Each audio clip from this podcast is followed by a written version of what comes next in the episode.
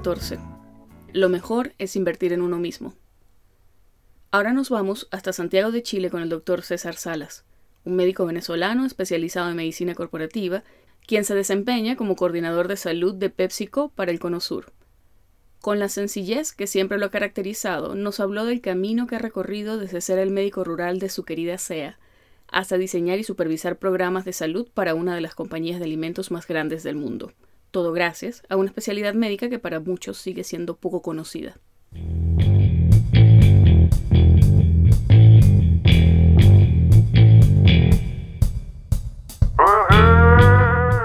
Estás escuchando Pluripotenciales, el podcast de la doctora Sheila Toro.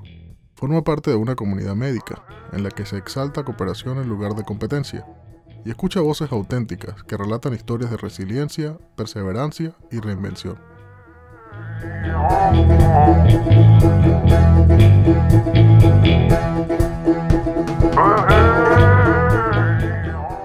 Hola César, ¿cómo estás? Sheila, hola. Bienvenido al podcast. Ah, gracias, gracias. ¿Qué tal? Todo bien. Bueno, aquí pasando un poquito de gripe, pero la temporada no ayuda. Por acá con un poco de calor, entrando en verano. O sea que está comenzando la temporada de bikini. Eh, más o menos algo así. sí, sí, igual las playas son frías, así que sin mucha Ah, emoción. Bueno, pero es, es buenísimo porque tú- a ti te da calor, entonces vas y te metes en el agua y te da frío y lo compensa de alguna manera y ahí vas. Sí, también, Hay también. que ver el lado amable de la cosa. Mira, eh, para quienes nos escuchan, tú y yo estudiamos juntos en la Universidad de los Andes, de hecho está, éramos compañeros de clase. Quienes te conocen sabes que eres súper pana, súper buena gente, súper buena vibra. Bueno, en fin, no, no por jalarte, pero un cedeño, Ay. un cedeño de pura casta. La gente desea es gente que es conocida por ser súper panas, pues. Sí, sí, sí, mi pueblito, mi, mi rinconcito encantado, así le dicen a mi pueblo. Es súper lindo. Y bueno, lamentablemente, bueno, Venezuela dentro de todo es un país grande y no todo el mundo conoce SEA, así que yo quisiera comenzar pidiéndote que nos hables un poquito de, ese rinconcito encantador o encantado. Ah, imagínate. Bueno, eh, sea así como eh, un pueblito que está en el estado Mérida, en Venezuela, sí. Eh, digamos que para quienes no conocen, pues es al occidente de- del país y forma parte también pues de la cordillera de los Andes, donde inicia pues desde Venezuela hasta abajo, hasta el Cono Sur, hasta Chile, Argentina. Entonces eh, es un pueblo eh, pequeño, un pueblo eh, con tradiciones andinas, un pueblito eh, de muchas costumbres eh, religiosas, como todos, casi todos los pueblos de los Andes, con un clima muy agradable, lleno de gente con muchos valores. De verdad que es un pueblo, digo, bueno, digo yo, envidiable, ¿no? Desde mi punto de vista, porque allí yo creo que eh, el 80% de la población, si no te miento, pues es gente eh, preparada, gente que eh, ha estudiado, eh, eh, que se ha aprovechado pues la, la oportunidad de tener tan cerca la Universidad de los Andes y otras universidades cer- cercanas a, la población y pues veo que muchas personas de- de- del pueblo pues son grandes profesionales.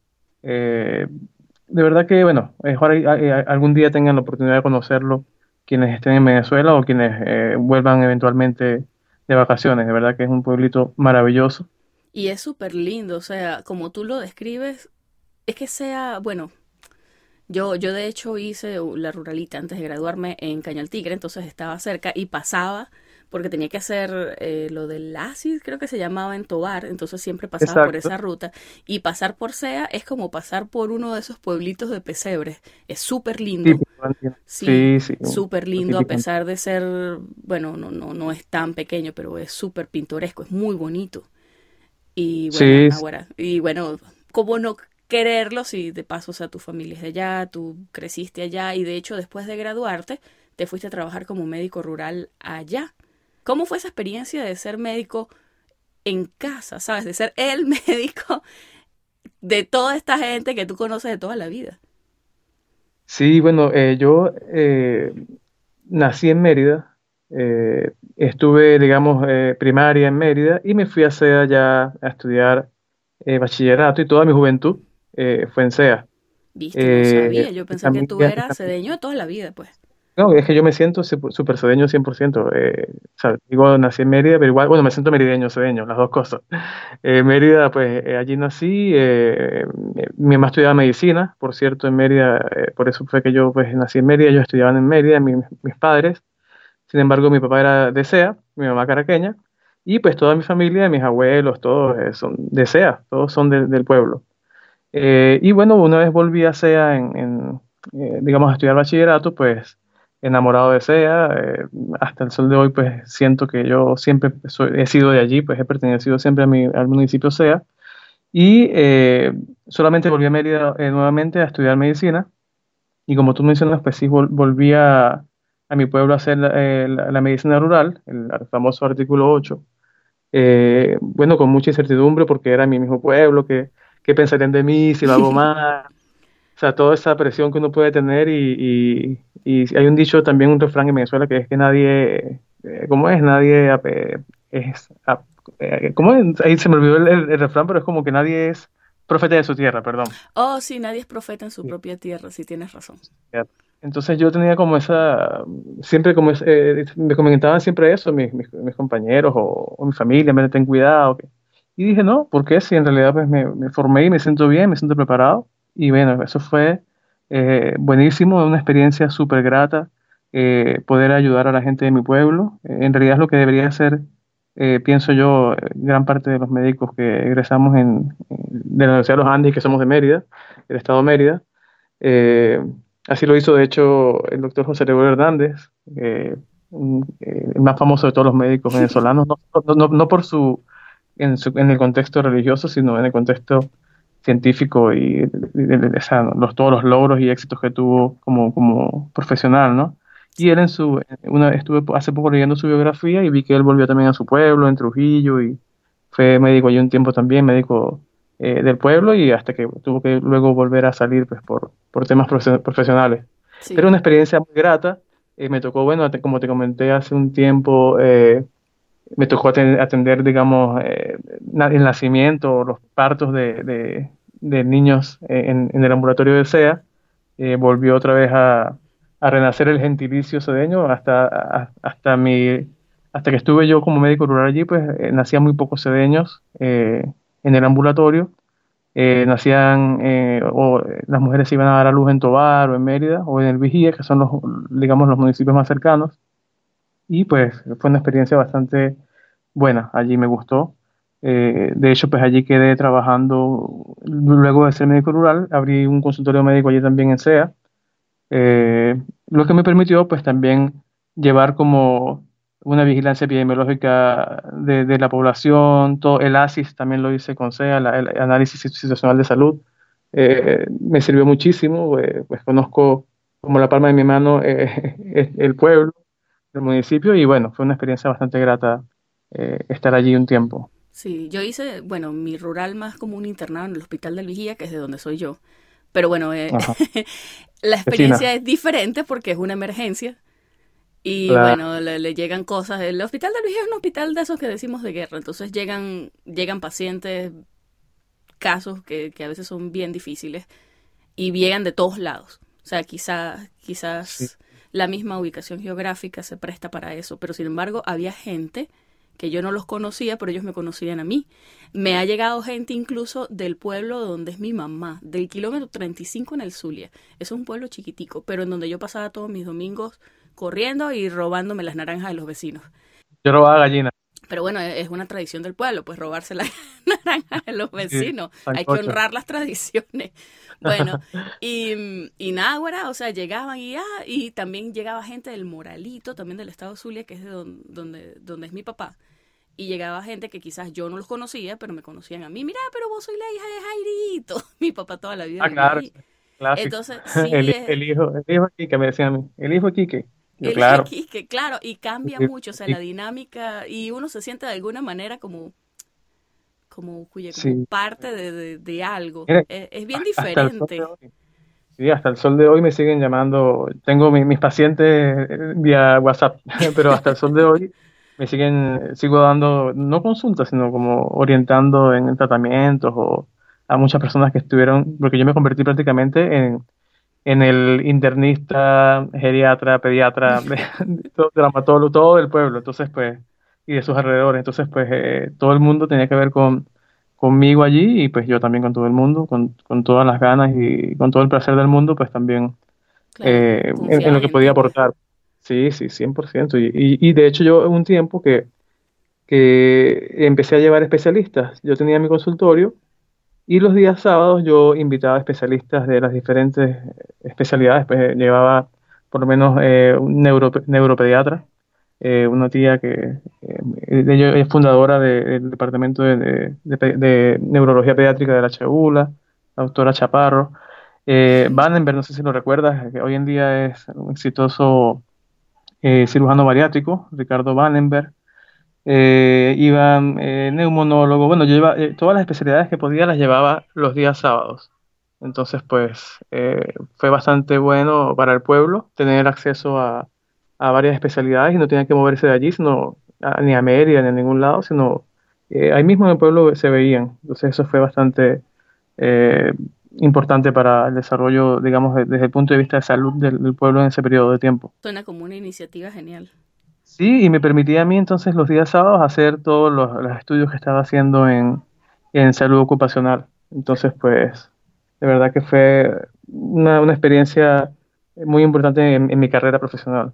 César, y ahora que lo mencionas, ¿cómo llegaste tú a ese mundo, sabes, de medicina, de medicina laboral? Sí, pues fíjate, este, es, extraño porque yo en la carrera, yo creo que nunca en mi vida escuché hablar de, de la salud ocupacional, eh, eh, un, ejemplo, una materia o algo así que, que, nos explicara de qué se trataba, o, más que escuchar yo, por ejemplo, eh, en la calle o a otras personas hablando de que si el seguro social, que si la incapacidad, este era el tema que yo solamente conocía desde arriba, así como muy por encimita sobre la salud ocupacional. Si bien, yo, bueno, yo, como tú recuerdas, me recibí de médico cirujano en la ilustre Universidad de los Andes, siempre lo digo con ilustre, Universidad de los Andes. Allí recibí Amor a la ULA. Sí, claro, 100%. Ulandino 100%. Recibí mi título entonces de manos de, del rector eh, para ese tiempo, no sé si sigue siendo Mario Bonucci, creo que aún sigue siendo el rector de la ULA. Y bueno, eh, tuve luego la oportunidad de formarme o, de escuchar sobre este diplomado eh, eh, en, la, Universidad de los Andes también, eh, pero ¿cómo llegué allí? Yo, cuando fui médico, eh, médico rural en SEA, la alcaldía de SEA me nombra, me pidieron que, que, tomara el cargo de director de salud de la alcaldía. Y yo, pues no, o sea, no me negué, yo, o sea, sí, acepté el cargo, pero me di cuenta luego que yo necesitaba formación en salud, en salud pública, por lo menos, para poder dar respuesta a, algunas, eh, algunos requerimientos eh, que el cargo me, demandaba, ¿cierto? Eh, y fui a Mérida averiguando por este curso de salud pública y consigo entonces que están dictando un curso de salud ocupacional. este curso lo, lo avala o, lo saca el, Consejo de Estudios de Posgrado del Vicerrectorado Académico de la Facultad de Medicina y eh, lo dictaba el doctor Fernando Rivas Padillo, eh, médico toxicólogo eh, y, médico especialista en medicina del trabajo. Ya recientemente, bueno, lamentablemente no está entre nosotros, pero un excelente, excelente académico, de verdad que para mí, bueno, a uno, o sea, una persona, una, lamentable pérdida para el mundo de la medicina, ¿sí? Y, y también lo, dictaba la doctora Lourdes Calderón de Cabrera, ella era la directora de, la división de posgrado de medicina. Ella es eh, neumonólogo, toxicólogo también y, médico ocupacional. Entonces, pues yo eh, como que, bueno, voy a ver de qué se trata. Y me informo y bueno, oye, cuando me doy cuenta, pues es un mundo que yo ni idea, o sea, pero es que ni idea de qué se trataba. Y allí comencé pues a ver de qué se trataba, comencé, me inscribí en el curso y empecé a, digamos, a, ir a, estas clases todos los días eh, sábados, me iba desde sea hasta Mérida mientras dejaba el especialista en el consultorio, ¿sí? Y ahí aproveché y, fue cuando comencé a, conocer, pues, de qué se trata. Eh, es un mundo que te enseña, pues, todo lo que son las normativas internacionales en, en temas de salud y seguridad ocupacional. eh, son normativas que hoy en día se aplican en todas las empresas eh, del mundo prácticamente o de los países que están adheridos a estas instituciones que, norman todos esta, esta, esta, estos requerimientos, como son las OSAS, que son las normas como internacionales que, que, nacen pues en, Inglaterra o, o, están estandarizadas por el Instituto Británico de, Estandarización. Y por su lado, las OSAS, las, las normas ISO, que son normas también internacionales, que son eh, como una organización internacional de, estandarización, eh, en la que, te como te comento, pues que la conforman 160 y tantos países, que son también como eh, estas instituciones que están afiliadas a, las Naciones Unidas y todo esto, ¿no? Como para normar en el mundo, pues, y, obviamente traen detrás de sí una historia larguísima de, conquistas sociales para los trabajadores, desde la Revolución Rusa, desde, de todo ese tipo de historias que, que todos hemos escuchado un poco eh, en algún momento. Y bueno, eh, allí aprendí entonces con ellos eh, cómo, es el, cómo son los procesos productivos de una empresa, o sea, por decirte un ejemplo, ¿no? Una panadería, su proceso productivo es, es la materia prima, usarla para hacer un producto final que es el pan. Entonces, en ese, en ese, en, ese proceso, eh, obviamente pues, alguien tiene que amasar, alguien tiene que hornear, alguien tiene que eh, estar pendiente de, vender luego el pan cuando esté listo. Entonces, cada uno de, esos procesos de trabajo involucran a personas eh, que obviamente pues tienen que realizar esas tareas, cumplir esas tareas, y esas personas obviamente tienen que, tienen que cumplir ciertas características psicofísicas para, para hacerlo de una manera que no los enferme.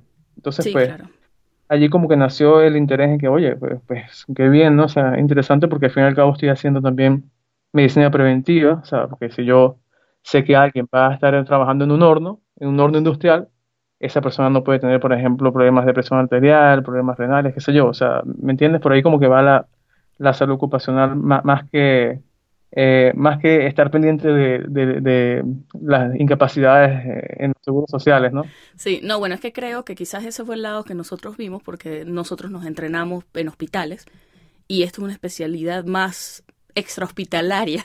Entonces supongo que no tuvimos la oportunidad de, de ver de cerca eso. Aparte Mérida, bueno, es una ciudad primordialmente universitaria y no, no es muy industrializada.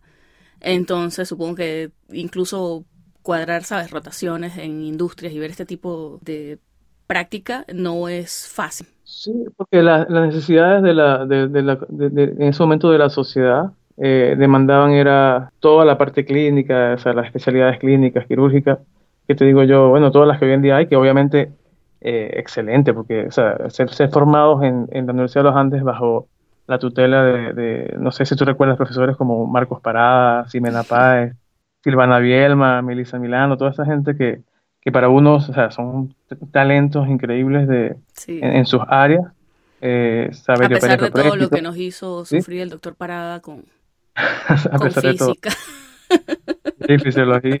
Pero sí, o sea, en realidad, pues, eh, o sea, en realidad, bueno, si te cuento, hoy más adelante te voy a comentar cómo también trabajamos con, con fisiólogos. De, de, de, hecho, en Harvard hay fisiólogos dedicados a, a salud ocupacional también y, eso es súper interesante. Sí, es que tiene todo el sentido, porque lo que tú dices son condiciones especiales que de alguna manera influencian la, fisiología y la forma en la que el cuerpo funciona en este tipo de circunstancias. Y eso lo traducimos en, en riesgo. Simplemente, o sea, yo, todos en nuestros puestos de trabajo, cualquiera que sea el que sea, tiene un riesgo, o, más de un riesgo. O sea, tanto sea, sea riesgo psicosocial, sea riesgo eh, físico, químico, mecánico, o sea, ergonómico, o sea, todos tenemos riesgos y, y, hoy en día pues hay un aparato gigante, una industria inmensa eh, internacional pues dedicada a mitigar los riesgos en, en, todas las en todas las áreas de, de, de, de, todas las empresas a nivel mundial. Claro, es una cosa que va ligada a la responsabilidad de esas corporaciones. Está, está ligado también a marcos legales, eh, de cumplimiento obligatorio para los empresarios. O sea, por todos lados, si te das cuenta, hay, hay algo, y sobre todo en Estados Unidos, en Europa, en España, o sea, España está súper súper avanzada en, estos temas. Y también, pues, América Latina. Venezuela, de hecho, no se queda atrás, simplemente eh, es como, como hoy en día aquí en Chile. Yo no veo aquí eh, médicos ocupacionales o medicina del trabajo, digamos, en una cantidad que yo diga, oye, es un posgrado muy solicitado, pero es por el desconocimiento, porque muchas veces, claro, y también las ganas de, de, alguien hacerlo o no, porque obviamente si se forma viendo también todas las materias eh, clínicas y todo aquello que son tan bonitas, pues también es difícil competir, pero la medicina laboral o la medicina del trabajo también se puede, va de la mano pues con, con, con posgrados como traumatología, eh, medicina física de rehabilitación, dermatología, con cualquiera, eh, va de la mano porque todos están allí también pues dando, aportando para, para eh, el bienestar de los trabajadores, ¿no? En, toda, en todo el mundo. Bueno, yo he notado también, bueno, echándole un vistazo a tu currículum, yo sentía como que de alguna manera mi, mi ignorancia me hacía avergonzar, porque tú, especialmente después que llegaste a, a, una posición en la que pudiste, aparte de tu diplomado en medicina ocupacional, eh, comenzaste a estudiar, a prepararte mucho, sobre todo en lo que estás hablando, prevención de riesgos, riesgos que pueden ir desde, bueno, desde el ruido que puede haber en una fábrica, riesgo psicosocial, mm. a espacios confinados, eh, técnicas para que los pacientes eh, manejen la carga, bueno, prevención de radiación emitida por algunos equipos. O sea, lo que te digo, yo reconozco mi ignorancia porque hasta hace poco yo no sabía que todas esas cosas caían en el campo de la medicina laboral. Sí, pues fíjate que yo, eh, cuando estaba en Venezuela, yo eh, inicié primero con, y bueno, ya, ya tengo la formación, ya sé cómo es un proceso productivo, ya más o menos estaba como empapado un poco eh, teóricamente en esto. Entonces yo, en mi pueblito, empecé a ver que si el panadero del pueblito, que si los empleados de, de, una carnicería, los empleados de un colegio, y yo pues empecé a, a desarrollar pues mi historia clínica laboral que, difiere un poco de la historia clínica eh, que estamos acostumbrados, porque allí pues se agrega, por ejemplo, antecedentes laborales, si estuviste expuesto a algún tipo de, un ejemplo, polvo, o radiación, qué sé yo, ¿no? Para también saber de dónde vienes. Claro, o sea, ¿cuántas personas que uno ve, no sé, digamos en neumo, con neumoconiosis tienen unos antecedentes tal cual lo que tú dices, o sea, antecedentes laborales, han trabajado hasta, no sé, por ejemplo, el caso de mi abuelita cocinando en leña toda la vida. Exactamente, eso es un, antecedente importante eh, para considerarlo en, la salud ocupacional porque ya, entras tú con, eh, digamos, con un antecedente que, que si bien en algunos países las enfermedades preexistentes no influyen o no tienen que ver con, las enfermedades laborales, por ejemplo como Chile, en otros países como Venezuela, Ecuador o eh, España, las enfermedades preexistentes cuando se ven agravadas por la actividad laboral, también se convierten en enfermedades laborales. Entonces, pues, corresponde al, empleador también asumir esa carga de esas enfermedades, ¿no? Entonces, pues todo esto, como te digo, tiene un tema también legal muy importante y pues eh, en realidad, pues haciendo un paréntesis de, todo lo que vamos a conversar, lo primero siempre va a ser pues la salud de, la persona, ¿no? O sea, que es lo que el deber ser eh, y por lo que hacemos las cosas nosotros. Y bueno, yo, eh, fíjate, en SEA empecé a ver, esta, empecé a trabajar con, con, empresas pequeñas, con empresas locales y Allí empecé a desarrollar mi historia clínica como, como, como práctica, ¿no? Y de repente, eh, sabes que SEA eh, está ubicado eh, en, el estado de Mérida, pero con frontera con el estado Táchira. O sea, está en, el límite con, con, Táchira y por otro lado con, Zulia, pero con Táchira también. Entonces, pues, cerca de SEA estaba La Grita, que es este pueblito también andino bellísimo. Y de hecho, toda esa zona es bellísima. Yo, de hecho, no, la conocía hasta que fui a, La Grita a una entrevista de trabajo. Eh, que era de una empresa eh, manufacturera de snacks, una empresa multinacional que es donde actualmente trabajo, también aquí en Chile, y que me permitía desarrollar pues todo lo que yo había aprendido en la Universidad de los Andes. Yo decía, oye, aquí sí tengo todo porque tengo todos los tipos de riesgos, tengo todos los tipos de cargos, o sea, tenía todo en un solo lugar.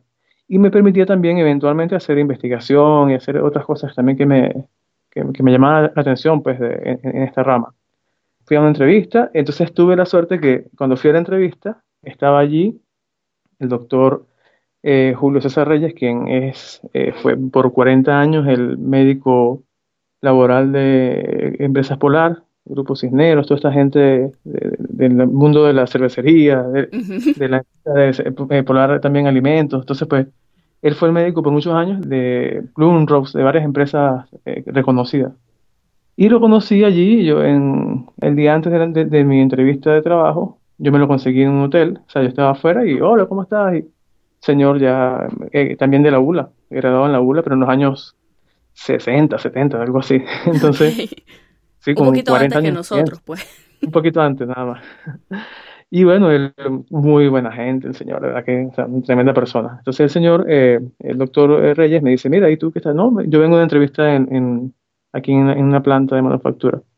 Ok, eh, ¿te gusta el área laboral? Yo sí, me gusta. ¿En serio? Él como que así, de verdad, yo sí, de verdad. Estaba haciendo un curso y él, oh, si quieres escucharlo, yo claro que sí. Y de ese día venía una, una doctora de Caracas a, a una entrevista como coordinadora. Yo fui como a entrevistarme como médico asistencial, como el rango más bajito de, de, los médicos ocupacionales, pues que ven pacientes y ya, o sea, hay un consultorio chiquitito que está dentro de, este tipo de empresas y yo veía pacientes y ok. Y, esta doctora no pudo, por algún motivo no pudo llegar y él me dice, ¿tú estarías dispuesto a un cargo de coordinador? Y yo, no, de que estoy dispuesto, estoy dispuesto, pero, o sea, yo no sé, no tengo la experiencia para... Entonces le dice la gerente, mira, méteme a este muchacho así, vamos a probar a este muchacho. Yo oh. acepto. Yo digo, claro. Yo, así que, por supuesto, sí, claro, vamos a ver qué tal. Bueno, a ver qué tal que me encantó el área, tanto que, bueno, empecé a, conocer ya entonces a, todos los médicos de esa, empresa está en todo el mundo y todas las semanas hacen conferencias, videoconferencias con los equipos de salud, entonces cada quien va aportando ideas y dando eh, estadísticas y dando indicadores. Y para ese año comenzó en esta empresa como un programa eh, mundial de salud ocupacional y tuve la oportunidad de participar desde el principio. Y la oportunidad de conocer gente que está en tu área, que está en otros lugares, o sea, es como lo llamamos aquí, una oportunidad de networking. O sea, tienes la, el chance de, de, tal cual, de hacer conexiones con, con profesionales que están en tu área y eso de alguna manera, bueno, ahí lo mantiene uno echando para adelante, pues. Claro, no, eso para mí fue, bueno, una cosa que yo no me lo podía creer. Yo decía, oye, pero, este... Y en la grita. estoy rodeado de toda esta gente. Sí, sí, entonces, y eh, me, me, dan como eh, la oportunidad de hacer un artículo para una revista, no un artículo científico, ¿no? sino un artículo eh, de temas de salud ocupacional. Y allí yo empecé a redactar un artículo sobre goniometría articular que tiene que ver con todas las, eh, las mediciones de los ángulos articulares y cómo esto podía eh, servir para la prevención de enfermedades eh, o trastornos musculoesqueléticos, o cómo podía yo, si en un examen preempleo, determinar que una persona estaba sana gracias a, a este método tan sencillo, pero método al fin y al cabo científico. Entonces yo decía, ok, Sheila tiene un ángulo de flexión del codo derecho de que va desde cero a 110 grados, por ejemplo. Entonces, si tú, cuando tú salías de la empresa, tú tenías que tener un ángulo de 0 a 110 grados. Entonces, eso me, me daba a entender, o sea, yo podía demostrar ante cualquier persona, ante cualquier tribunal, ante lo que sea, que tú saliste bien de allí, ¿sí? Entonces, era como una manera de, de, demostrarlo, pues, y, y válida, una manera sencilla, o sea, no, sí, o sea, y, se hizo en la historia clínica, y les gustó mucho a, la compañía. Este, sabes que pues, este tipo de compañías siempre están como predispuestas a, demandas y cosas así, porque son empresas bastante eh, grandes y, y, por ejemplo en Estados Unidos o, u otros países, pues esto es muy, es muy frecuente, ¿no? Sí, bueno, creo que tiene que ver con que son compañías grandes y que están en, en lugares donde quizás a nivel de sindicatos o de derechos laborales están mucho más digamos, desarrollados. Entonces, claro. los gobiernos los mantienen accountable, decimos. o sea, los gobiernos de alguna manera hacen cumplir esa, esa legislación para proteger al trabajador. Entonces, claro, por un lado protege al trabajador y por otro lado se protegen ellos porque están cumpliendo las cosas como son, entonces no deberían estar susceptibles a tal cual a demandas por, por haber sometido a la gente a riesgos innecesarios. Exacto, exactamente. Y, de hecho, y más allá de todo esto, también estas empresas tienen políticas internas muy rigurosas. Entonces ellos, eh, en primer lugar, eh, es la seguridad y la salud de sus trabajadores. O sea, porque estas empresas han comprendido que, que una persona sana pues, es mucho más productiva. O sea, en, cierto modo, si tú le transformas ese, eh, eso en indicadores y, para ellos es bien porque lo ven como algo productivo. Entonces, pues, y, y, obviamente, pues por la persona en sí. Estas empresas son muy eh, son muy solidarias con su, con su, gente, o sea, bueno, son empresas globales que, que, han pasado pues por miles y miles de situaciones que hoy en día pues eh, se cuidan mucho y cuidan mucho a sus trabajadores, ¿no? Lo, los consienten mucho, por decirlo de alguna manera también, ¿no? Porque son empresas eh, globales, pues, eh, y eso es, bastante, eh, para que las conoce o ha trabajado en alguna de ellas, pues saben que son empresas que, que dan todo por el todo, ¿no? Y obviamente, pues, eso impacta positivamente en su, en su productividad, y eso es lo, lo, que a ellos también les importa allí, ¿no? Entonces, pues bueno, yo allí, sí, fíjate que yo, eso fue estando en La Grita, en Venezuela, estuve allí, fue un año, un año y tres meses, algo así, yo empecé en 2016 allí, pero 2017 fue un año súper, súper convulsionado en Venezuela. En abril fue una, locura, bueno, por toda la situación política, social. Mm. Fue un año eh, muy difícil para, creo que para todo el mundo, el que estaba en Venezuela en ese momento y, para, y para los médicos también y para quien sea que haya estado donde sea en Venezuela para esa época, fue bastante difícil ese año. Entonces, pues, este, todas estas empresas globales que estaban en Venezuela también comenzaron a cerrar, empezaron a cerrar sus, fábricas en, las ciudades industriales, en Aragua, en Barquisimeto, en Lara, o sea, todas esas zonas empezaron a cerrar muchas empresas de, este tipo. Y bueno, yo estaba también pensando como si me iba, si no me iba del país. Yo nunca pues quise irme, pero eh, veía también esa posibilidad, aparte de toda la situación país, yo veía esa posibilidad porque ya estaba dentro del sistema corporativo. Entonces, pues siempre estaban las oportunidades de, no sé, Australia, cualquier país, Inglaterra, o sea, qué sé yo, donde esta empresa está en todo el mundo, está en Japón, en todos lados. Entonces, pues, este, ya lo veía, este, pero no, no, no me atrevía nunca a, a, dar ese paso porque, pues, estaba mi mamá en Venezuela también todavía, ella estaba, ella eh, falleció ese mismo año también, o sea, de hecho, ese año fue también difícil porque también me tocó eh, vivir esa experiencia, pues, este, mi madre fallece en febrero y en abril comienza todo este esta locura de, mm. social, ¿no? Sí. De, marchas y protestas y en todas también de hecho participé y todo, no, lo puedo negar, pero fue una época bastante difícil 2017. Sí, bueno, y, y una serie de, eventos, bueno, lo que tú dices, eventos personales y que súper ligados también a la política de Venezuela, eventualmente te llevan a tomar la decisión de irte a Chile.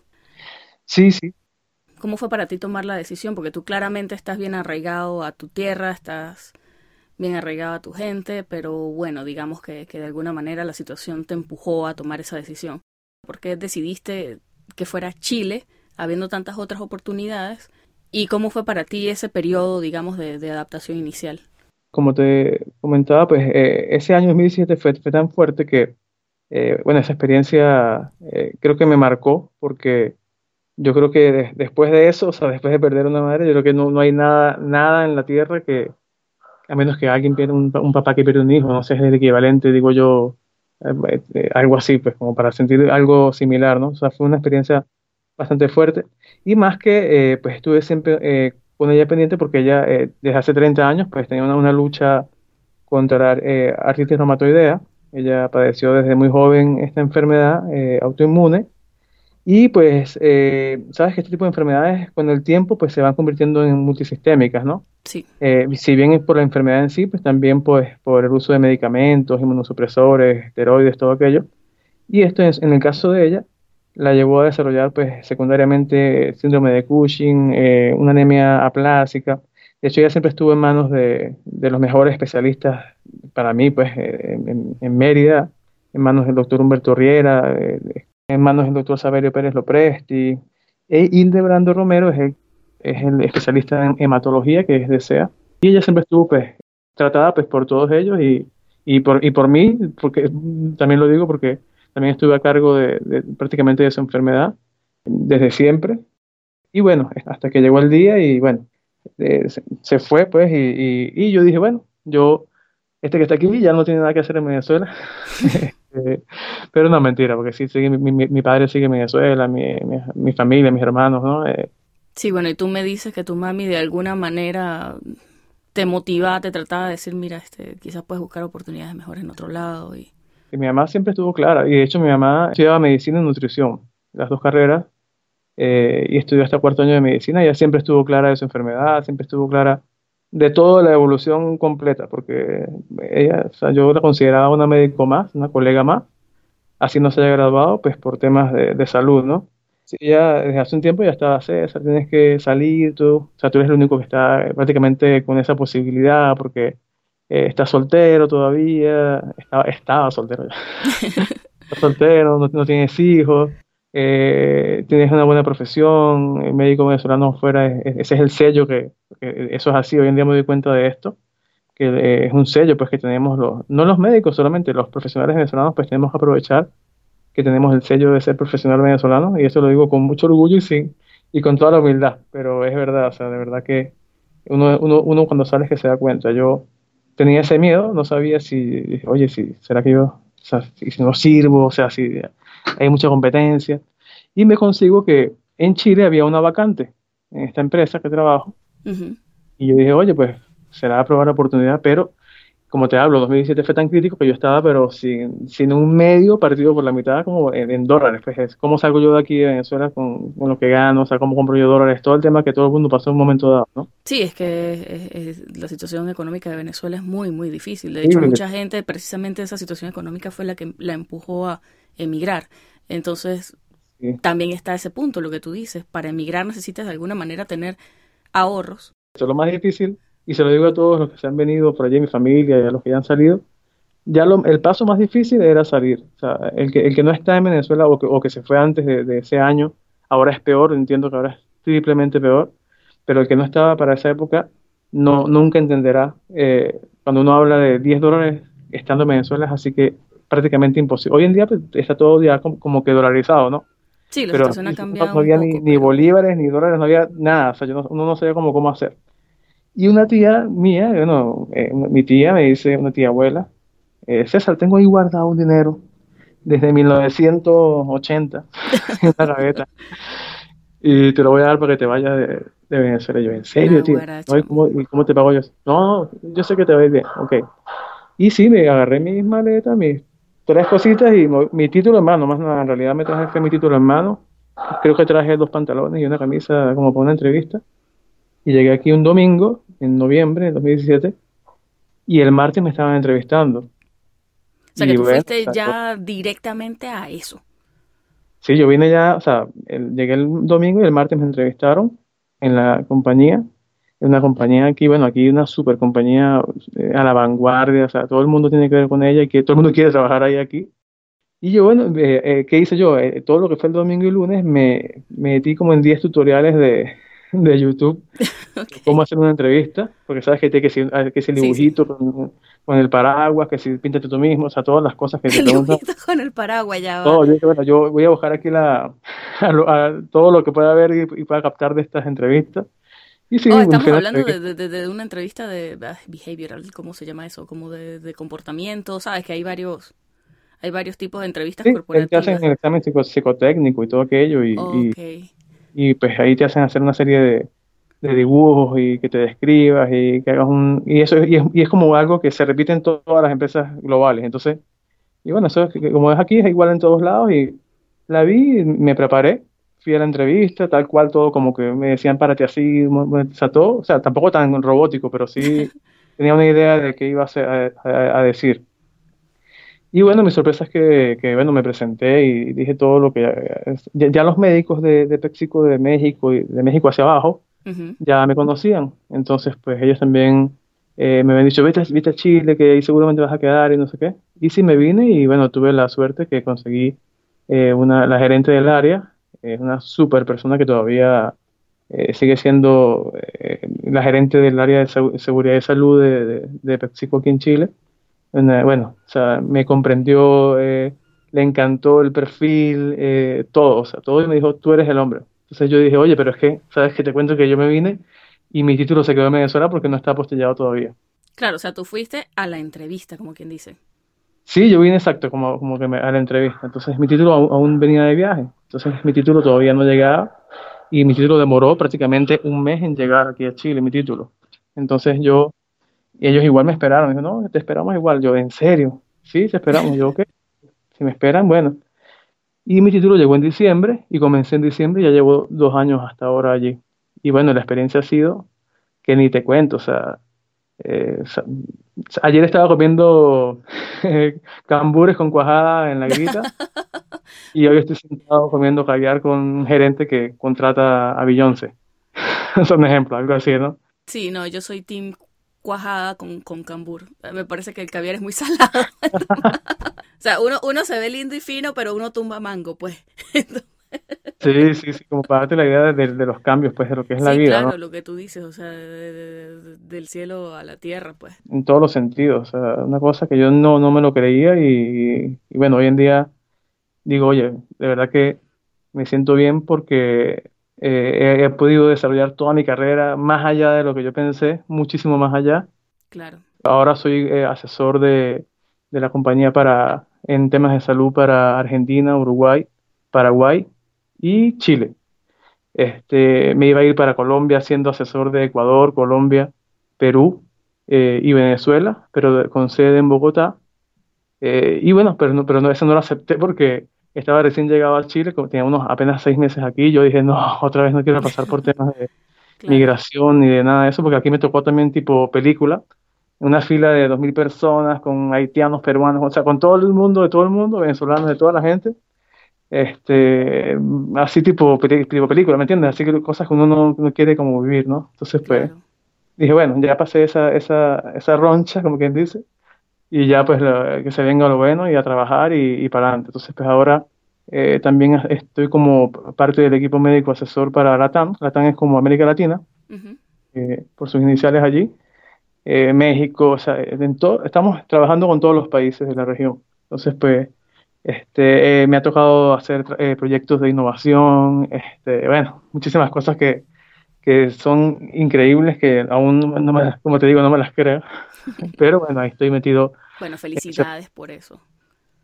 Gracias, gracias. Sí, verdad que ha sido una experiencia eh, totalmente para mí, eh, profesionalmente hablando, maravillosa, que espero todavía seguir eh, avanzando en esto. Ahora estoy trabajando Estuve un tiempo con las áreas de operaciones. En el mundo eh, empresarial o de la manufactura están las operaciones, que es todo lo que es el producto desde que llega la materia prima, uh -huh. cómo se, se, transforma en aquel producto y cu cuando se vuelve producto, ya un producto terminado. Luego viene toda la distribución, que sería ya las, las ventas, todo el área de ventas. Estamos trabajando en un proyecto eh, para como crear una estrategia de salud que, que nos permita eh, proteger la salud y, la vida, por decirlo de alguna manera, de, todos los conductores de las flotas de ventas.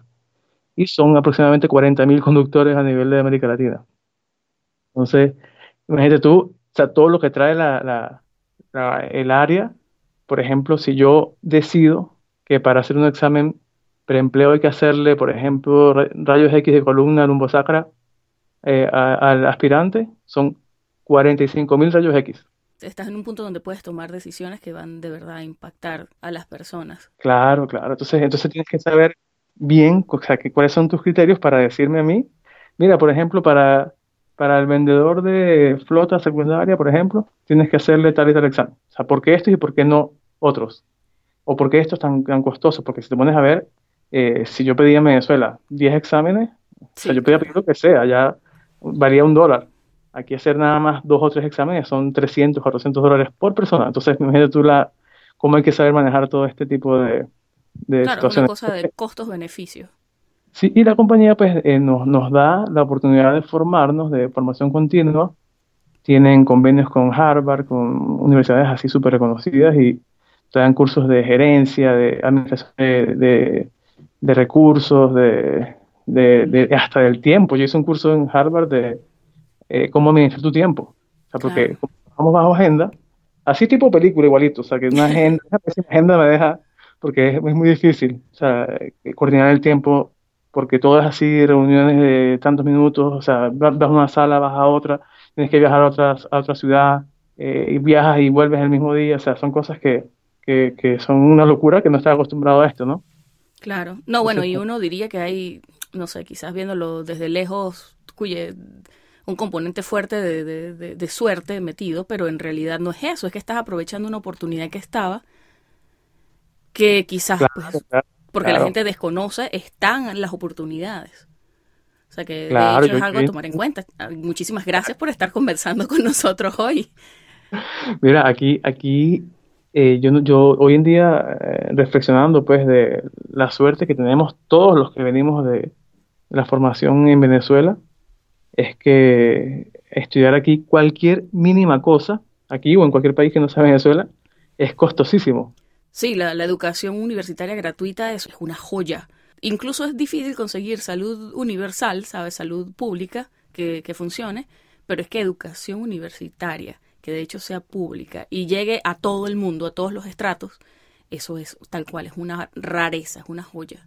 Y sí, en ese sentido, cuyo somos súper afortunados de haber tenido la posibilidad, porque no todo el mundo puede pagar 300 mil dólares por una carrera universitaria.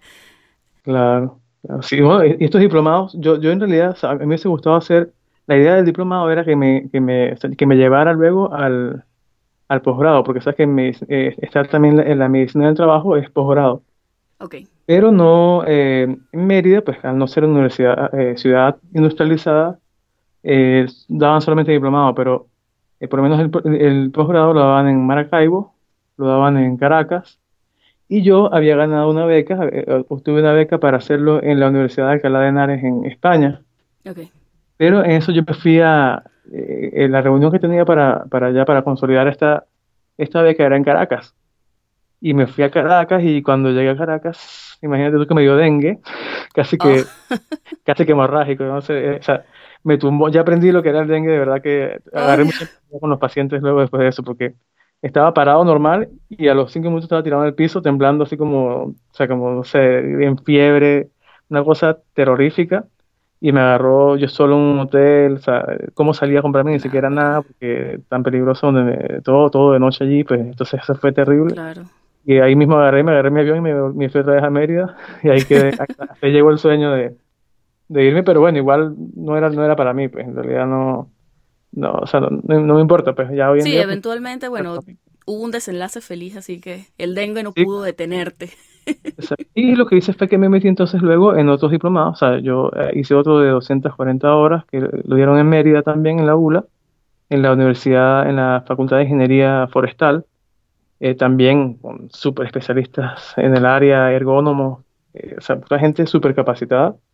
Y también me sirvió muchísimo porque ese ya era de ergonomía, seguridad industrial, auditorías de control, ya era un poco más avanzado. Más, Entonces, pues, relacionado al tipo de trabajo que haces ahora, que es algo más gerencial. Sí, sí, yo estoy ahora también, yo estoy, yo, estoy atento, por ejemplo, a que se hagan las evaluaciones de higiene industrial. Yo, yo trabajo, por ejemplo, con laboratorios eh, que nos hacen evaluaciones de ruido para evitar eh, enfermedades tipo hipoacusia, se llama así hipoacusia ocupacional, o sea, es específica del, del ruido laboral.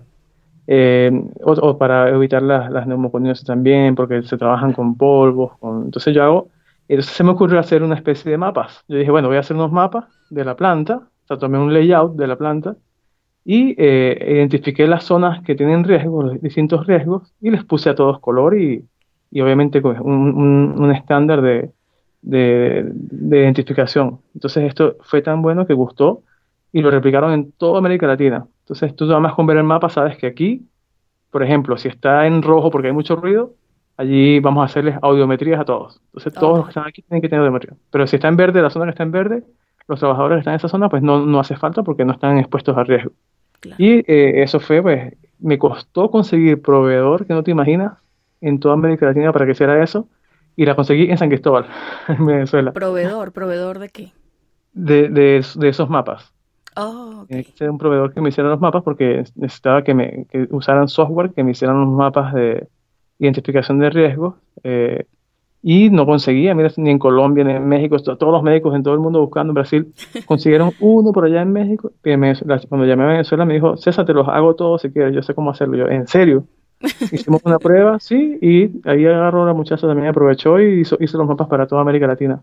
Sabes que ahora que lo mencionas, de hecho hay mucha gente que, mm, bueno, no todo el mundo se va, hay mucha gente que simplemente, bueno, no tiene la, la necesidad o la opción o la idea o cuyas responsabilidades que lo atan y simplemente está en Venezuela y están trabajando tal cual como contratistas para compañías o para personas que están en el exterior. Entonces supongo que de alguna manera eso les ha permitido, a pesar de la crisis, bueno, subsistir. Sí, sí. A mí, a mí obviamente lo que me da miedo de Venezuela no es, no es, no es tanto eh, porque uno pudiera ser asesor y hoy en día por todo, hoy en día se puede hacer todo por las redes y todo. Pero eh, el, miedo pues del país pues como tal. Sí, bueno, es que no, o sea, tu familia pasó por una situación dura, pues, con cuestiones de política. Y Chile me encanta, Sheila. me encanta. Yo, el, el santiagueño y la gente del sur y del, y del norte también son gente muy, muy, muy, muy tipo andina, ¿me entiendes? Así tipo. Sí, yo tipo creo que es precisamente más, eso, que como uno es andino, ellos son andinos, de alguna manera sí, conectamos. pues sí, y el sur te cuento que es como estar en Mucubají, así en apartaderos. Te vas y haces una, una parrillita, un sancocho a la orilla del río. Ponle un volcán apartaderos y estás en Chile, sur de Wow, Chile. Un volcán nevado. No, Ok. bellísimo, bellísimo, ¿verdad? Que he, he conocido el sur y, o sea, una, una cosa, pero sublime de las bellezas que tiene Chile. Y, y Santiago también una super ciudad, o sea, a mí me encanta, yo estoy encantado con Chile, hay gente que no le gusta mucho, o sea, gente que no no le gusta, sino que hay gente que está eh, melancólica, pues, por, bueno, es, eh, por Claro, Venezuela, es pero eso es un una, tema es una de cuestión hecho de nostalgia también. ¿sabes? Que si algo que, si algo que me he dado cuenta es que, eh, digamos, he, he podido comparar eh, el perfil del trabajador venezolano con el perfil del trabajador chileno. ¿En qué sentido? En que eh, es el perfil del trabajador en, en medio de una crisis en Venezuela, sí, política, económica, todo, y el trabajador chileno que está eh, desde el punto de vista, mm, digamos, económico mejor, ¿no? que, que, que cualquiera del resto de América Latina. Y he conseguido que los, digamos, eh, las- he aplicado unos cuestionarios que se llaman ISTAS 21, que son para medir el riesgo psicosocial, y estaba más alto acá, Ok. paradójicamente está más alto acá que en Venezuela. Entonces yo allí pues pude como, como darme cuenta que, que, o sea, el- el- la depresión digamos que es el, el resultado de, en ambos casos, pero, pero el origen es distinto, porque el venezolano, que también aquí hay muchos venezolanos trabajando en esta, en esta, en esta, empresa o en este tipo de, de empresas manufactureras, que he tenido la oportunidad de, de- de encuestar, eh, es más melancólico. O sea, es decir, es como, eh, como la- o sea, yo lo diría así como la tristeza de estar feliz. O sea, porque eh, o sea, lo- Sí. una sensación de, de tristeza, pero por recordar buenos momentos en Venezuela, ¿me entiendes? Sí, es que bueno, es, es distinto. Mucha gente en Venezuela no salió por, naguará, por, por cuenta propia porque quisieron ir y explorar el mundo, fue porque de alguna manera se sintieron obligados por la situación. Entonces yo me imagino que ese desarraigo de golpe que sientes como que te obligan, por supuesto que, que eso deja secuelas y cambia de alguna manera la percepción que tú tienes de todo el proceso. Es como que aquí no me va bien, tengo que ir y ver si me va mejor en otros lados y después que te vas te acuerdas de la familia que queda atrás que todavía está sufriendo y es, es duro. O sea, es una situación que es duro manejar desde el punto de vista psicológico. Creo que es distinto con las personas que de hecho salen más como en son de aventura. Eh, quizás se adaptan más al cambio porque están ya de por sí abiertas a, a eso. Están buscando, buscando tal cual es un cambio, sí. Entonces, claro, el, el- digamos que la disposición que tú tengas hace que la experiencia sea de una u otra forma. Pero bueno, aparte, tú tienes una ventaja que yo tengo que decirlo y es que tienes mucha familia allá en Chile. Hay, como tú mencionas, muchos venezolanos en Santiago y me dijiste que media sea hasta allá, o sea que de alguna manera, a pesar de que estás lejos, también estás cerca de casa. Sí, bueno, sí, tengo, tengo un primo que se vino hace cinco años, quien fue el que me recibió también, por cierto, eso fue otro, otro- algo bueno también que, que- que tuve suerte porque eh, llegar solo a un país es distinto y yo llegué pues ya con él acá eh, en, su en su departamento me recibió y fue, bueno, bastante eh, para mí bueno ese punto, ¿no? Eh, pero sí, eh, poco a poco se fue, se vino mi hermano, se vino, se vinieron unos tíos, eh, ya con, con su visa democrática, o sea, todos se han venido Sí. poco a poco y han, han podido alcanzar poco a poco su, lo, lo que han querido, ¿no? Y sí me doy cuenta de algo también que los venezolanos que, digamos, de, por decirlo de alguna manera, de, de nuestra, nuestra corte o de, de- de los 80, 90, es, es- es distinto porque venimos con algo de experiencia. O sea, ya tenemos experiencia laboral, tenemos ya cierta experiencia que, que no tienen los, por decirte algo, los muchachos recién graduados, que están Sí, el título hoy y se fueron mañana.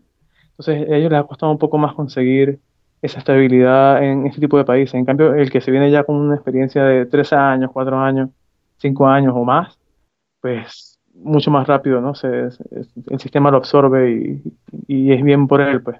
Sí, puedes buscar algo en tu campo. Aparte, Chile tiene un beneficio con respecto a otros países quizás, que es que puedes hacer la reválida de tu especialidad y no es así en todos los lugares. De hecho, acá en Estados Unidos, en Canadá, no se puede. O sea, incluso si tú eres un especialista, tienes que volver a hacer tu especialidad. Entonces, sí, entonces, sí, digamos que eso de alguna manera te hace la cosa un poquito más difícil. Pero sí, la mitad de mi familia maracucha está en Santiago, te cuento. Ah, sí, ah, imagino, aquí muchísimo. Yo salgo a la calle y escucho puro venezolano. Bueno, y en Iquique hay como, no sé, como 60 médicos especialistas venezolanos también en el hospital de Iquique. Eso es al norte de Chile. Eh, gente, bueno, súper preparada, que estaban en la chebula en, coordinaciones de departamentos de, de, pisos y todo. O sea, gente que le ha ido aquí súper, súper bien. De verdad que este, el país, lo que es para los médicos, Chile es así, bueno, un paraíso porque eh, el sistema lo necesita, pues, entonces, pues, en, en todas las áreas. Y bueno, cada vez eh, hay más, obviamente, pues a uno le da ese dolor de, de, que no esté haciendo uno esto por, por su país, ¿no? Pero también eh, uno lo hace con ganas porque está agradecido por el país que, que lo recibe y que le da esa oportunidad, ¿no? Eh, también es bien, en realidad no... y, y, y, el tema del patriotismo, yo dije, a, mí me dije, a mí se me quitó viajando porque también uno antes que uno se da muchos golpes de pecho porque una vez que sales como que dices, ah, no, o sea, si, quiero, o sea, quiero Venezuela y también la amo, pero, pero quiero más a mi familia, pues, entonces está por encima de mi familia que de la, de la patria, ¿no? no al revés. Entonces, sí, pues, sí, yo pienso igual. Yo, yo creo que el nacionalismo a veces es eh, eh, eh, esto es una opinión enteramente de Sheila. Yo siento, yo sé que también es un poquito polémica, pero a veces siento que el nacionalismo de alguna manera es una trampa. Sí, nos mantiene los ojos cerrados de ver las bondades de donde estamos llegando, o bueno, de otros lugares en general, porque entiendo que queramos, por supuesto, exaltar lo nuestro y lo que tú dices, para mí Venezuela es mi familia, más que, más que algo geográfico. Eh, de alguna manera quizás también mi universidad, porque lo que tú dices, o sea, son cosas que, que yo sé que no voy a encontrar en ningún otro lugar, más allá que playas, más allá que, bueno, lugares específicos. Exacto, donde ir de vacaciones, más allá que eso, Venezuela para mí es eso, mi familia, mi universidad, eh, bueno, quizás el pueblo donde me crié, o sea, un par de cosas, pues. Pero siento que el creer que porque somos los venezolanos somos los mejores en cualquier cosa del mundo, creo que de alguna manera nos mantiene de, de aceptar lo bueno de otros lugares y quizás también nos mantiene de nos mantiene lejos de la humildad que a veces necesitamos para volver a comenzar en otros lugares, porque claramente tenemos que ser humildes, no vamos a llegar con una actitud de ser la última Pepsi Cola, digamos, no Coca-Cola, porque esa es la competencia de Pepsi de ser la última Pepsi Cola del desierto. Pero bueno, de nuevo, o sea, yo sé que eso es un tema bien polémico. Fíjate que también uno antes de salir piensa que, yo no sé si es que uno se quedó traumado con las películas de antes y las cosas de antes, uno piensa que es que salió y más nunca pudo, como que uno más nunca va a volver. Bueno, pero es que hay mucha gente que, que de hecho le ha tocado eso. Yo no sé si tú has conocido, pero hay definitivamente gente que no, no puede regresar, pero es por temas de, bueno, de cómo se fueron, pues. Ah, no, también, claro. mi familia es casi toda política. Exacto. Por ahí viene la cosa. ¿Sabes cómo decimos, le decimos a mi familia? La familia ONU. Porque estamos en todo el mundo. Estamos en Australia, en Inglaterra, en Panamá, Estados Unidos, Chile, Argentina. Bueno, en todo, en todo el mundo estamos repartidos. Entonces, pues, eh, sí, por, muchas, por diversas causas, en realidad, por muchas causas eh, de todo tipo. Pero si eh, uno piensa que no va a volver nunca y resulta que sales y empiezas a trabajar y haces tu vida normal, es cuestión de ir a comprar un pasaje y ya, y vas. Eso también me pareció, me, me, quedé así como que, wow, porque, porque no, no, no lo podías, o sea, fíjate, todo lo que me costó salir hasta Cúcuta, ahora, ¿cómo pensar yo, pensar yo que iba a volver? Pero sí, ya, de hecho quiero ir, quiero ir pronto y estoy planificando y bueno, pero ahí voy poco a poco. Bueno, ahora que mencionas Cúcuta, te cuento que por Cúcuta los pasajes son más baratos y es más cerca para uno. Porque creo que yo encuentro la parte de, de si llegar de, del Vigía a Mérida, de esos, de esos aeropuertos, a Caracas, incluso más difícil que de hecho llegar de Cúcuta, que es Colombia, hasta el Vigía o Mérida. No, y me da terror por Caracas por el tema que si las guardias, que se te quitan la- las cosas, Sí, entonces, en, en Maiquetía las cosas son un poquito más tensas, de verdad el ambiente es mucho más tenso. Yo he viajado por ahí, he viajado por Cúcuta y definitivamente me quedo con Cúcuta. y fíjate, sale más barato, sale la mitad del precio un pasaje de. Santiago a Nueva York que de Santiago Caracas. Pero sí, yo quiero ir, ir, ir pro- pronto a Venezuela y bueno, visitar ahí mi familia. Tengo, me muero por ir para la playa porque sí quiero ir a la playa. No es que tienes que, Entonces, sí, en eso. tienes que. Y lo que tú Sí. dices, o sea, son aguas calientes. Las playas en, en Chile, bueno, ya el Pacífico es heladito. Fui a Viña cuando el año pasado, eh, perdón, hace dos años que llegué y mi primo no me dijo nada. Yo me fui como si yo fuera a Margarita, así con chores. todo, con sandalias, con tal, así, ¿no? Como si fuera, no sé, a, a Tucacas. Cuando llego a Viña, como 13 grados centígrados, o sea, la gente andaba con bufandas, con sobre todo. Y tú que, sexy en la playa. chamo, me- me- y le dije, ah, cuá, me dejó, ya dibujó un rato, me dejó Te lo allí. hizo a propósito. Y yo casi que faltó una foca, nada más dije yo. Estaba así sentado, yo que falta que saque una foca ahí, no sé, un pingüino de la, de la playa, del frío tan fuerte que había ahí. Después me buscó así que, ¡guau! ¿Viste? Yo, chamo, me hubieses dicho que ignorante soy. Pagaste la novatada. Sí, no, todavía se ríe de eso. Yo, Bueno, pero, pero bueno, sí. buenísimo. En fin. No, es que es súper lindo. Es Sí, súper de lindo, súper pintoresco, súper... Te montaste en la cosa esa, no sé cómo se llama, que es como un carrito que sube en unos rieles por los cerros de, de Viña. No, no, hice ese, ese paseo. Pero voy pronto porque quiero también que, eh, ir con mi novia, a ver que ella lo conozca, aún no lo conoce, pero también quiero hacer un paseíto pronto por Viña. Sí, eso es súper lindo. Yo fui porque lo que te digo, o sea, llegué a casa de, de unos locales y me llevaron, como quien dice, de la primera noche que llegué. Por supuesto pensé que iba a perder la vida porque eso es una empinada que tú miras para abajo y, ay señor, y vas rezando el Padre Nuestro. Pero es súper lindo, o sea, si superas la parte en la que sientes que tu vida corre peligro y te tripea el paseo, es súper lindo y Sí. se ve toda la ciudad, los cerros prendidos, súper lindo, de verdad. Súper Sí, pintoresco. y de noche y, y en diciembre es un espectáculo, los fuegos artificiales y la- casi todo en, en la costa, bien bonito. De hecho, toda la costa de es muy bonita. Eh, quiero ir a un, a un lugar que está en, en Punta Arenas, que es al final. Entonces, Punta Arenas. dice, Punta Arenas es como ya la Tierra del Fuego, le llaman, que es ya las. Torres del Paine, que son No ya... digo porque hay un Punta Arenas. Hay tipo- nosotros tenemos también muchos Punta Arenas. Ah, también, sí, sí, En sí. Margarita que- hay, en Falcón hay. Sí, no, allí es como, como la zona, el final de América del Sur. Entonces, hay una playa que está allí, que hay un cartelito así muy, muy modesto y chiquitito que dice, hasta aquí llega el camino. Oh, Entonces allí qué ya lindo. no queda ya queda Polo Sur ya... eh, Mira, yo, yo sé de gente que se va a ver ballenas. exacto, eso, eso Yo allá. iría a ver ballenas. Sí, las ballenas y hay, y hay unos barcos que te llevan a ver los icebergs y todo así. No, eso es, yo quiero ir. Ve antes de que se acaben. Sí, es para, ¿no? Ay, Ay, Dios mío, el, el toque tétrico del día. Ve antes de que se acaben. Sí, sí, sí. Aunque sabes que yo trabajo muy, muy de la mano con los departamentos de sustentabilidad ambiental, porque eh, estas empresas eh, globales están hoy en día en una onda de, de, de reciclaje, de todo lo que, o sea, de los indicadores de energía, que sean los, los mínimos en gastos, Claro. usando energías renovables, o sea, buscan mucho eso. Entonces, pues siempre los departamentos que se forman eh, para este tipo de, de, de- de mejoras pues, y de seguimiento de estos indicadores están de la mano con salud también. Salud, seguridad y sustentabilidad ambiental. Sí, Así es que, bueno, eso nos afecta a todos. O sea, A digo, todos. si, si, si cambia el clima del planeta, eso nos afecta a todos y ya lo estamos viendo. Sí. ¿Tú recuerdas, ah, sabes, algo, algo- que me acordé, ¿tú recuerdas, tú recuerdas en fisiología que nos dieron una clase donde demostraban a un, a un, a un tipo, a un, un trabajador que, que se le metió un tubo en el ojo y quedó vivo? Se llamaba Phineas. Oh, sí, de hecho, eso fue el profesor Parada, porque él le encantaba leer. Ajá.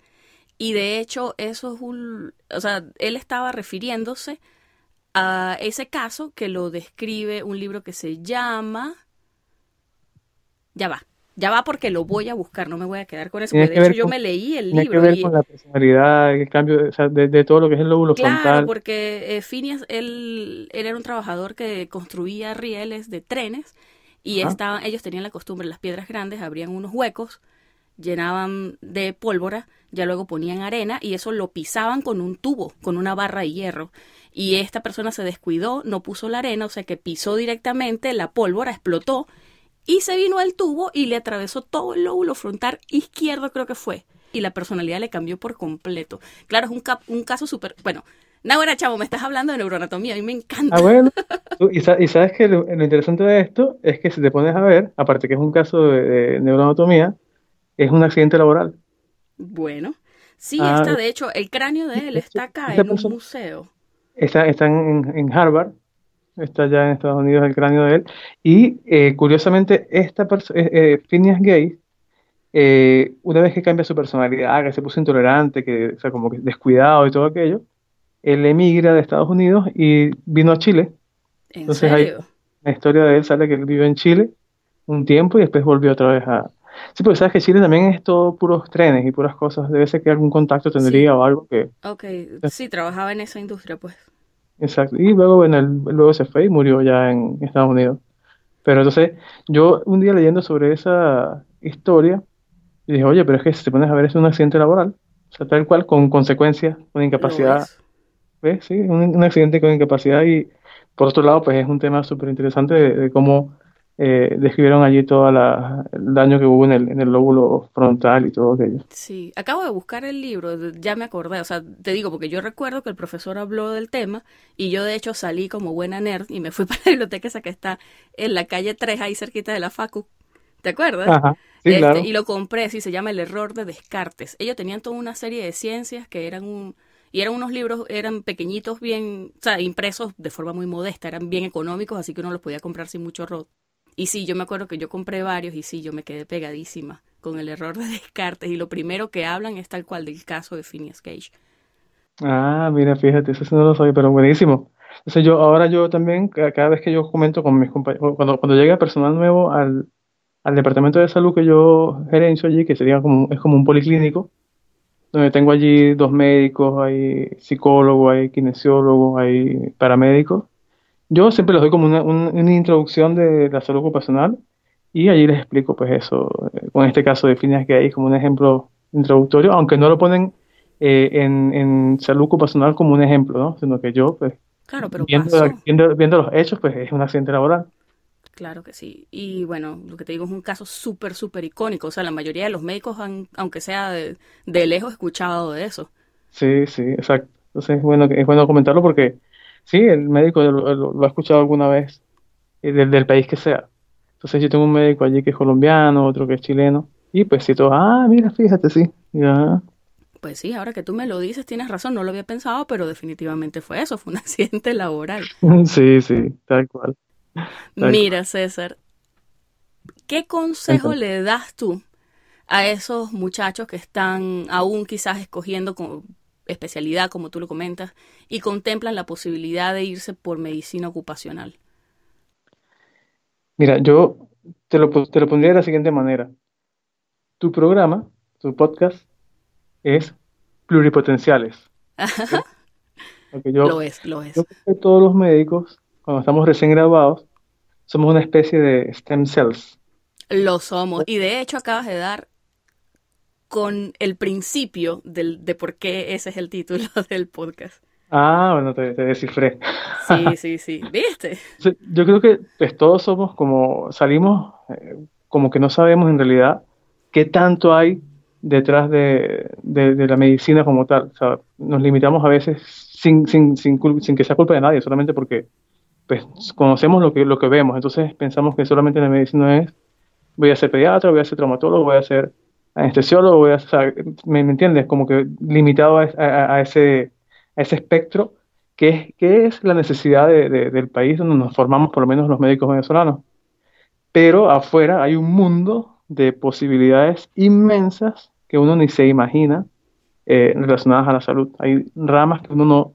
De hecho, me ha servido mucho tu, tu podcast, tus programas, porque he escuchado que de, áreas que yo ni idea. O sea, yo, ah, mira, qué interesante, que es lo que me gusta también de, de, escuchar lo que tú publicas. Bueno, muchísimas gracias, me alegra, porque creo que es básicamente la idea.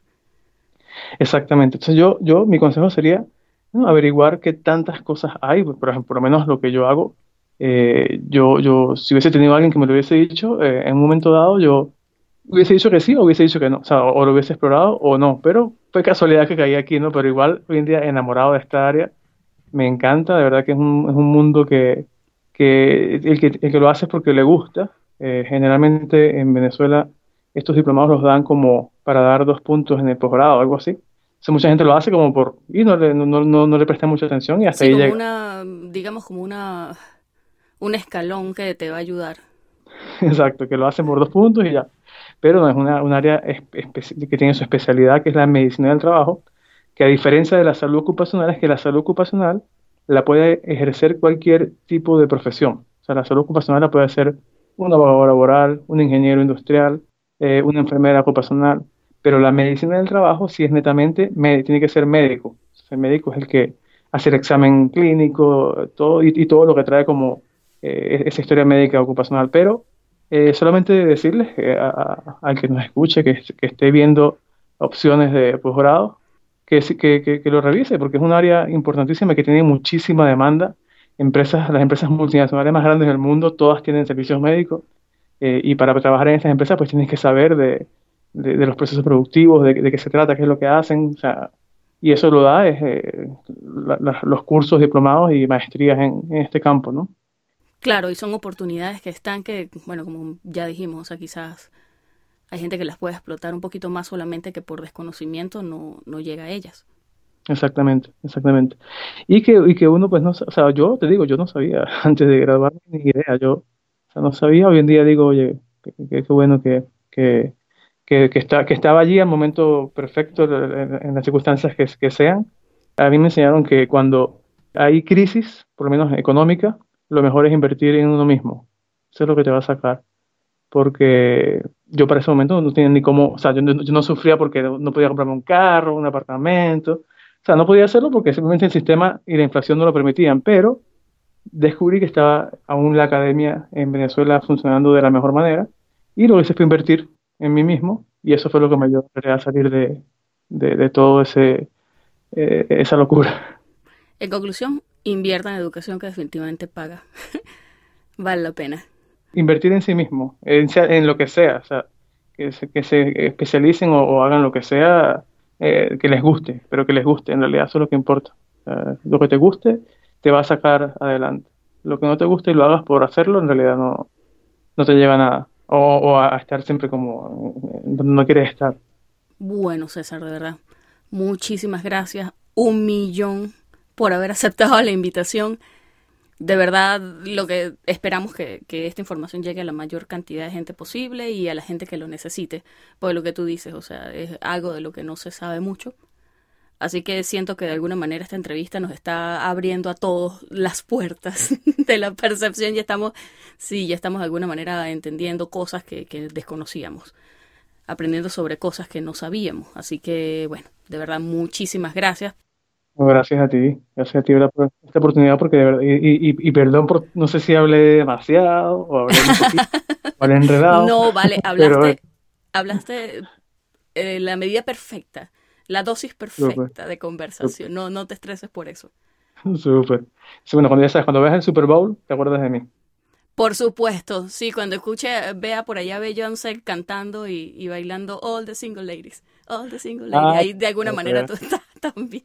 Sí, sí, sí, está bien, está bien. Ahora la imagen es un actor que se llama Ryan, Ryan Reynolds. Ryan Reynolds, sí, claro que sí, eh, por Dios, Deadpool. Imagen ahora para la TAM. ¿En serio? Sí, bueno, uno, eh, mi jefe, en su contacto del teléfono está Ryan Reynolds, así, así como que, ay, okay. tú.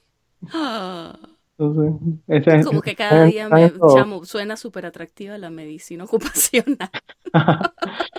sí, no, y hay muchísimas empresas globales que son que, que todas tienen este, este servicio. Eh, y a Ryan Reynolds. comprenden la necesidad de, de tener eh, médicos en su, en, digamos, en su estructura organizacional porque, porque es necesario. un placer hablar contigo. Un placer igual y bueno, un abrazo. Vale, vale, que estés bien. Abrazote. Gracias. Chao.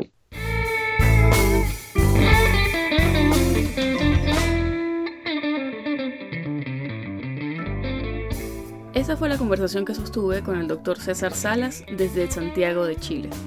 Si te gustó este episodio, compártelo con tus amigos y no olvides que puedes encontrarnos en pluripotenciales.com y las distintas plataformas de streaming. Desde Houston, Texas, en los Estados Unidos, y como siempre deseándoles el mayor de los éxitos, se despide su colega Sheila Toro.